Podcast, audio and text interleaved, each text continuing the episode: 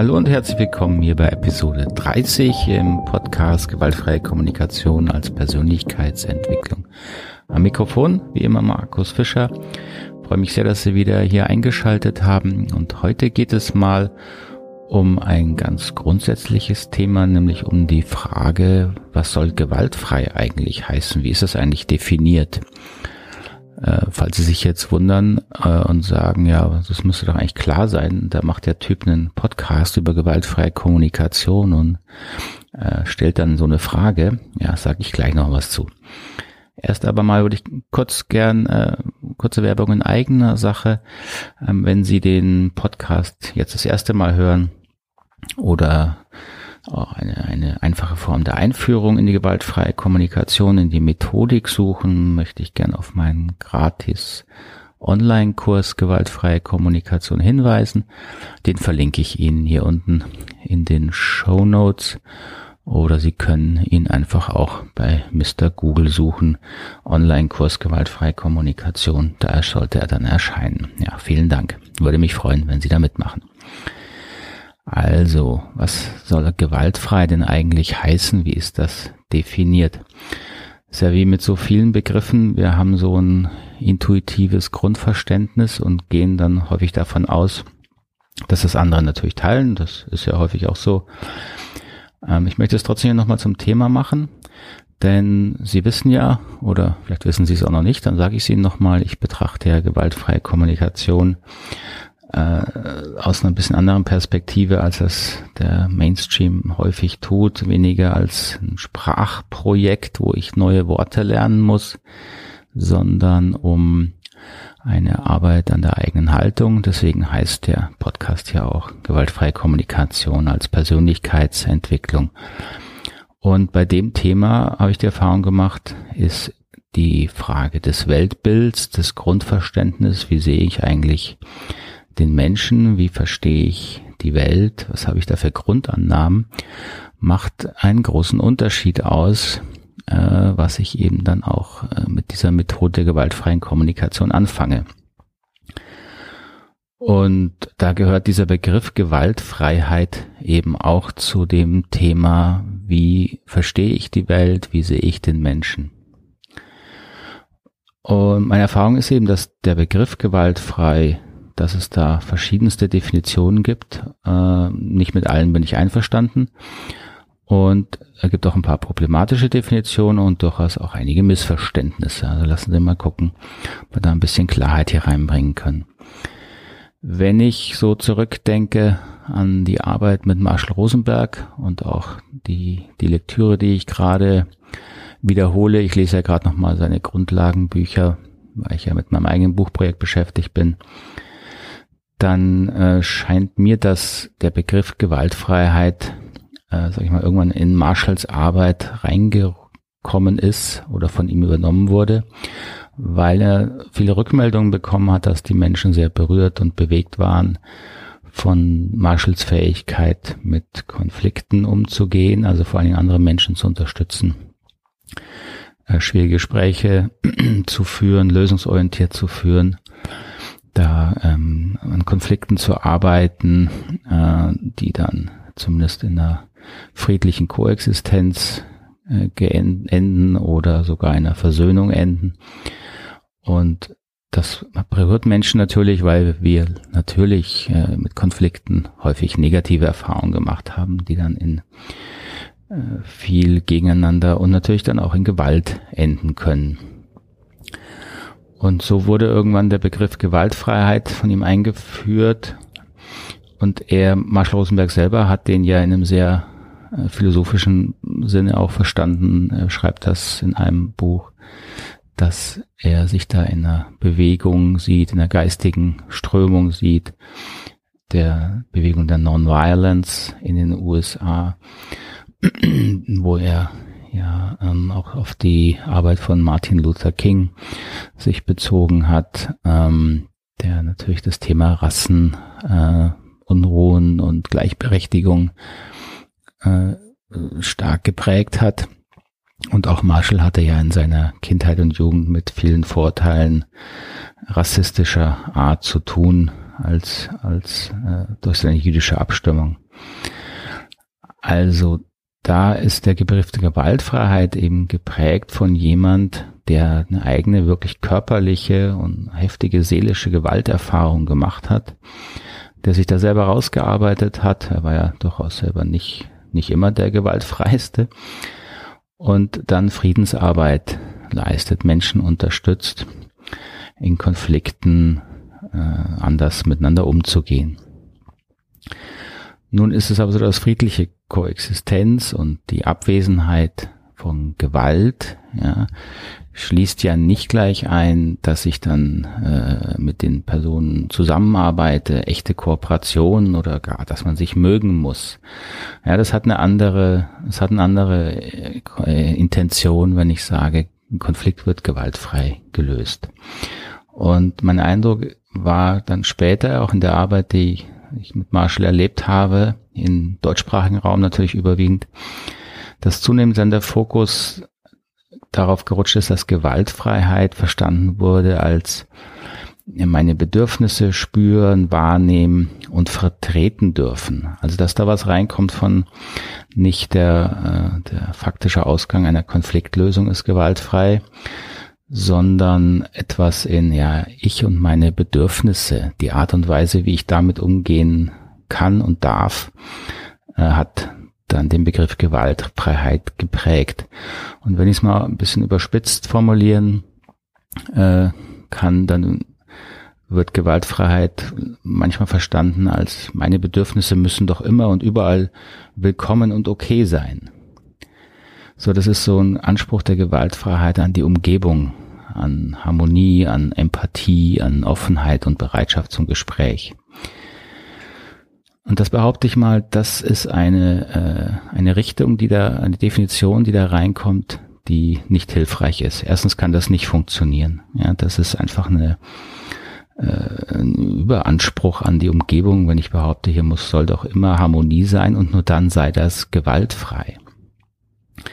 Und vor allen Dingen denke ich auch, das ist eine Geschichte, also diese, diese Definition, meine Bedürfnisse wahrnehmen, spüren, vertreten dürfen, das ist eine Haltung, eine Entwicklung, die ich mit mir selbst machen muss. Da kann ich nicht so sehr Forderungen an außen stellen.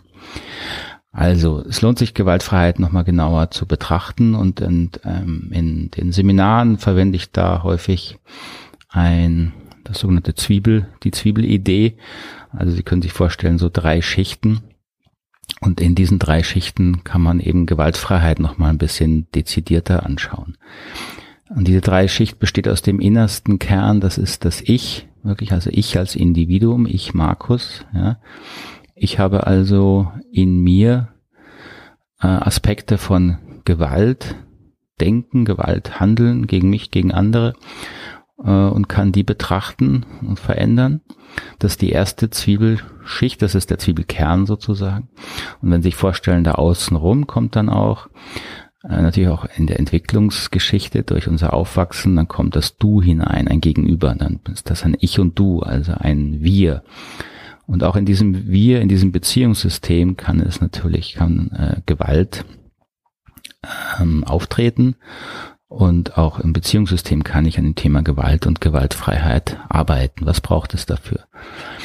Und dann gibt es eine dritte Schicht, die steht um den, die kommt also noch auf das Ich und Du drauf, jetzt mal sehr vereinfacht und das ist dann eben, wenn es um Gruppen geht oder wenn es noch größer um Gesellschaft geht, äh, um Systeme, um soziale Strukturen. Auch in sozialen Strukturen gibt es natürlich äh, Fragen zu, wie, was heißt hier Gewalt und wie kann man die gewaltfreier gestalten.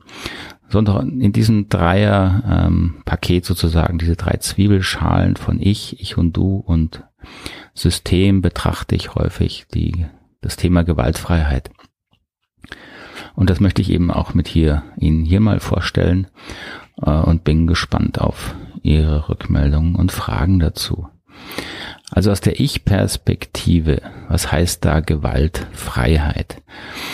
Ähm, mir ist ja immer wichtig, also auch jetzt hier für den Podcast, das ist meine Definition logischerweise. Ja, bitte übernehmen Sie die nicht einfach kritiklos, sondern äh, bearbeiten Sie die für sich und schauen Sie, was davon für, für Sie auch stimmt. Ja.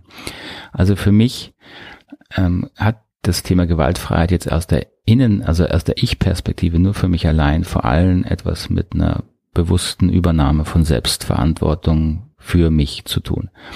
Also Selbstverantwortung für meine Gefühle und Bedürfnisse übernehmen können. Wenn ich das schaffe, dann würde ich sagen, ähm, besteht eine größere Tendenz, dass ich mich da selbst, also auch gewaltfreier verhalte. Und das meine ich jetzt nicht nur nach außen anderen gegenüber, sondern auch mir selbst gegenüber. Also wenn ich in meinen unbewussten Themen äh, bin, eher gesteuert werde von Gefühlen, die ich nicht klar kriege, ähm, dann äh, arbeiten sich da natürlich Bedürfnisse ab sozusagen oder zeigen sich oder suchen sich Strategien, die nicht immer nicht immer sinnvoll, hilfreich und gesund sind. Ja, also das kann von zu viel Faulheit über zu viel Essen über über was angucken, wo man eigentlich merkt, das ist doch Käse. So, da äh, ist man halt in seinen Gewohnheiten und die, würde ich schon sagen, das hat was mit einer Art von Gewalt zu tun, zumindest ungesund zu sein, eine ungesunde Strategien zu haben. Und dazu gehört natürlich auch, dass ich äh, dann dafür verstehe, wo diese ungesunden Strukturen herkommen, das Thema Empathielücken erkennen, das kennen Sie nur, wenn Sie schon bei mir im Seminar waren oder wenn Sie den Online-Kurs zum Beispiel besucht haben, da betrachten wir das Empathielücken. Nur ganz kurz definiert sind diese ähm, alten Verletzungen aus meiner Kindheit und Jugend, aus denen dann eben auch ungesunde Verhaltens- und äh, ähm, Gefühlsmuster entstanden sind. Also aus der reinen Ich-Perspektive hat für mich Gewaltfreiheit viel damit zu tun, eben meine Gefühle überhaupt wieder zu entdecken, wahrzunehmen, bewusst zu werden, wo sie herkommen und natürlich dann durch die gewaltfreie Kommunikation das auch mit Bedürfnissen zu verbinden und besser zu verstehen. Wichtig ist da jetzt, dafür brauche ich natürlich keinerlei Veränderung im Außen. Da brauche ich auch kein Gegenüber, das sich irgendwie anders verhält, um zu sagen, ähm, das ist jetzt gewaltfrei. Ja, also egal, was die anderen machen, die können sich ja gewalttätig oder wie auch immer verhalten. Aus dieser Ich-Perspektive kommt es ja nur darauf an, wie reagiere ich darauf? Wie gehe ich jetzt mit dem um, was da auf mich einwirkt? Was mache ich da draus? Äh, gehe ich in das gleiche Verantwortung abschieben Spiel, was dann häufig die anderen machen? Schiebe ich denen die Schuld zu an meinen Gefühlen, ja? Ähm, oder übernehme ich Verantwortung? Ich kann trotzdem das Thema Schuld äh, einbringen. Natürlich, Menschen müssen Verantwortung auf ihre Taten übernehmen und haben da auch eine Schuld. Aber jetzt, wenn es mal nur um mich geht, dann ist das Thema Selbstverantwortung, würde ich mal sagen, mein Kriterium. So, wenn wir dann in die nächste Zwiebelschale gehen, äh, das Wir, das Ich und Du und die Beziehung, da wird das Ganze natürlich schon ein bisschen komplexer und schwieriger, weil äh, in so eine Beziehung kann man ja erstmal schon mal von außen nicht reinschauen. Also wenn ich Beziehung betrachte und sehe, dann kann ich nicht sagen von außen, zumindest äh, ähm, ohne ähm, ein Gespräch zu führen, ist das jetzt gewaltfrei oder nicht. Denn ähm, was man nur sehen kann, ist ja erstmal Abwesenheit von gewalttätig, offensichtlich gewalttätig Strategien.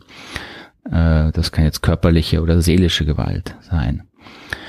Ähm, das heißt, äh, die, die Wahrnehmung der Beziehungsqualität, die kann ich ja von außen nicht, nicht direkt wahrnehmen. Dafür muss ich mit den Menschen reden.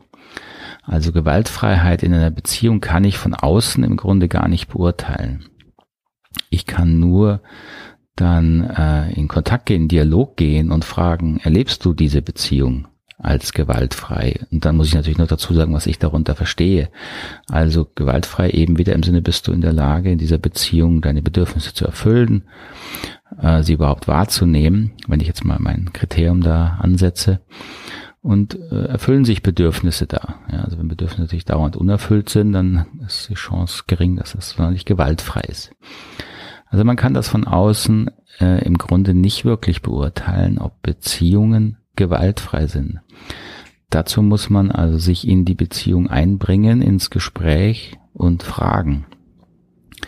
Das, daran sehen Sie schon mal, ist es sehr schwer mit der ähm, mit der Ansicht, die häufig in der GfK-Szene rumschwirrt, dass man ja von außen beurteilt, so eine Beziehung, also wenn die die falschen Worte verwenden, dann kann die Beziehung nicht gewaltfrei sein. Ja, oder wenn die laut werden oder rumbrüllen oder sich anschreien oder mal Gegenstände durch die äh, Gegenstände fliegen und, und, und. Das heißt überhaupt nicht, dass diese Beziehung aus der Innensicht der Beteiligten äh, gewaltfrei ist, weil es eben sein kann, dass das, ja klar, gibt es eine Konflikteskalation und äh, Konflikte sind normal und brauchen ihren Raum und suchen sich auch ihren Weg und da gehört es auch mal dazu, dass man sich anschreit.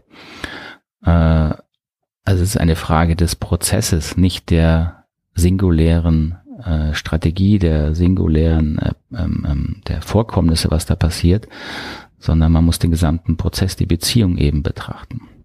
Also da wird das Ganze schon mal komplexer. Noch schwieriger wird es natürlich dann in der dritten Zwiebelschale, dem System. Das geht schon in einem Team, einer Gruppe los, einer ganzen Gesellschaft.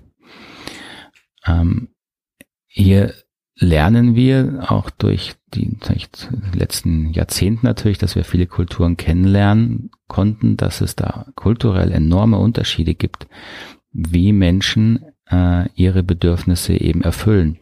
Jetzt mal ein bisschen vereinfacht gesagt, könnte man eben sagen, dass eine Kultur im Grunde eine Sammlung von Strategien ist, um Bedürfnisse zu erfüllen. Jetzt mal ein bisschen versimplifiziert hier. Ähm, das sehen wir darum, dass es daran, dass es äh, eben auch Kulturen gibt, die sehr stark vom äh, Ausdruck des Individuellen geprägt werden und es gibt Kulturen, da wird eher in einer Gruppenidentität gedacht. Und natürlich unterscheiden sich dann die Kriterien auch dafür, was als jetzt gewaltfrei in diesen Kulturen angesehen wird. In einer eher ähm, individuell orientierten Kultur wird natürlich äh, jede Regel, jede Norm, die den Ausdruck der individuellen Freiheit einschränkt, äh, sehr leicht als Gewalt definiert. Äh, da in einer eher gruppenorientierten Kultur wäre genau das Gegenteil der Fall. Da würde die, die Beschränkung des individuellen Ausdrucks als ganz sinnvollen und natürlichen ein natürlicher Weg des Lebens gesehen und nicht als Gewalt gegen das Individuum, weil eben da die Rolle des individuellen Ausdrucks kulturell gar nicht den Raum und die Wichtigkeit bekommt. Also hier gilt ähnlich so ein bisschen wie in, auch in Beziehungen äh, das Thema, wie, wie beurteilt man denn ein Gesell eine, eine Kultur, ein System oder wie beurteilt man allein schon auch eine Team Atmosphäre. Ist die jetzt gewalttätig äh, oder nicht? Und da darf man jetzt aber auch nicht in so naiven Relativismus oder alles äh, ist okay Denken verfallen, da bin ich zumindest kein Freund von, sondern man muss auch Fakten und Beobachtungen äh, nehmen und die ernst nehmen. Und äh, wenn ich eben sehe, dass es beispielsweise offensichtlich körperliche, seelische Gewalt gibt, ähm, dann würde ich das schlicht auch so benennen, egal ob das eine Gruppen- oder Ich-Kultur ist, ähm, weil ich schon glaube, dass wir auch als Gesellschaft eine Entwicklung durchmachen, die über verschiedene äh, Wellen hindurchgeht, die mal mehr ich-orientiert sind, mal mehr gruppenorientiert sind, aber die Tendenz ähm, dahin geht, dass wir ähm, wirklich das Individuelle ernster nehmen und wichtiger nehmen, was natürlich erstmal dann dazu führt, dass der Gruppenaspekt ähm, geringer wird und dann dreht sich das Ganze wieder um. Dann wird wieder wichtiger, dass man als äh, Gruppe sich erlebt und da auch Zugehörigkeit erlebt. Da darf man aber nicht zurückfallen, sondern muss auch darin die ganze den ganzen Ausdruck des Individuellen äh, erleben können. Also das, in diese Weiterentwicklung passiert immer durch eine ähm, Erweiterung, äh, dass äh, das Vorhergehende integriert wird. Also wenn der Ausdruck des Individuellen wichtig wurde, dann ist es ähm, wichtig, dass auch dieses erhalten bleibt, auch wenn wir wieder mehr gruppenorientiert sind. Also, da auf dieser Ebene wird die Frage der Gewaltfreiheit dann eben nicht mehr so einfach zu beantworten und schon gar nicht kann man die sehr leicht von außen beantworten. Man muss dann immer in Dialog gehen, in Gespräch gehen mit den Mitgliedern dieser jeweiligen Gruppen und Systeme und sie wirklich fragen. Und dann kommen wir zum nächsten Problem. Ähm, denn nicht jeder, der sagt, hier werden meine Bedürfnisse missachtet, hat damit auch immer recht. Denn äh, das Wort Bedürfnisse ist auch sehr unterschiedlich definiert. Und wir in der gewaltfreien Kommunikation, wir haben da, finde ich, eine sehr sinnvolle Definition für, die man aber auch erstmal verstehen muss und anwenden äh, muss und auch bei sich selbst bewusst bekommen muss, bevor man sagen kann, hier werden wirklich meine Bedürfnisse missachtet. Also nur weil ich beispielsweise äh, eben in der Stadt nicht 100 fahren darf und sage, ja, aber ich habe hier so ein Bedürfnis nach Autonomie und das wird jetzt missachtet, äh, ist es einfach nicht unbedingt richtig. Denn äh, wenn man Klarheit hat über Bedürfnisse und gerade um das Thema Autonomie und Freiheit, dann kann man das eben schon mal trennen von speziellen äh, Strategien und auch lernen, dass nicht immer, wenn ein Bedürfnis äh, in einem Fall unerfüllt ist, dass ich per se sagen kann, hier werden meine Bedürfnisse missachtet. Also da ist äh, viel Potenzial für Missverständnis drin. Und das ist auch genau das, was ich eben erlebe und deswegen mir auch wichtig war, hier mal so eine Episode zu machen zum Thema Gewaltfreiheit. Wenn wir Gewaltfreiheit in Systemen, in Gruppen oder auch in Beziehungen äh, als Thema haben, dann ist es sehr wichtig, dass wir äh, auch die Entwicklungsphasen des Menschen kennen und diese in unser, äh, in unser Kalkül mit einbeziehen. Also sehr grob Entwicklungsphasen haben, betrachte ich ja immer wieder mal hier in dem Podcast und werde ich auch immer wieder auch mal noch vertieft drauf eingehen. Aber wenn wir einfach mal die wesentlichen Phasen unserer Entwicklung nehmen, das ist die Egozentrik, die äh, Konformismus und später die rationale Phase. Das sind so die ersten drei großen Phasen, durch die wir als Kinder, Jugendliche hindurchgehen. Dann müssen wir eben sehen, dass jede dieser Phasen wie auch eine eigene Definition von Gewaltfreiheit beinhaltet. Ja, also Egozentrik würde natürlich sagen, ja, wenn ich mich nicht ausdrücken kann in meiner ganzen Kraft, dann ist das Gewalt. Äh, das stimmt aus der Innensicht der Egozentrik, aber es stimmt eben nicht, wenn man einen weiteren Blick hat, dass Egozentrik eine Phase ist, durch die Menschen hindurchgehen müssen. Es ist eben auch nicht gewaltfrei, wenn Sie einem Kind, das sich in der egozentrischen Phase befindet, äh, alles erlauben und es alles machen darf. Das ist eben nicht gewaltfrei. Eine gesunde Egozentrik braucht eben gesunde Grenzen, weil sonst schadet sich die Egozentrik irgendwann selber. Äh, das ist was, was wir auch lernen müssen erst. Ja. Äh, genauso gibt es einen gesunden Konformismus. Ein gesunder Konformismus braucht äh, eine Sicherheit der Zugehörigkeit in Gruppen. Da braucht es also auch Klarheit, äh, dass die vielleicht auch erhalten ist, selbst wenn ich mal oder die anderen anderer Meinung sind, dass man trotzdem noch geachtet und äh, zugehört. Ähm, aber wer achtet darauf? Wer hat das Bewusstheit da drin? Das heißt auch Konformismus hat eine eigene Definition von Gewalt und Gewaltfreiheit. Und das erlebe ich gerade in gewaltfreien Kreisen, also jetzt in GFK-Kreisen, sage ich mal, dass da eben ein, eine Tendenz zu auch einem ungesunden Konformismus herrscht. Das heißt, da werden schon wieder neue Regeln erfunden, um quasi äh, die Pseudosicherheit, die Pseudoharmonie sicherzustellen. Also die GfK hat ja eigene Sprachregeln äh, erfunden, muss man äh, muss man sehen. Äh, leider, ja, das ist eine sehr ungesunde Entwicklung. Und wenn man sich an diese Sprachregeln hält, dann ist man im Sinne des Konformismus ähm, in dieser Gruppe in Sicherheit. Dann ist man willkommen. Wenn man sich nicht dran hält, wird man rausgeschmissen.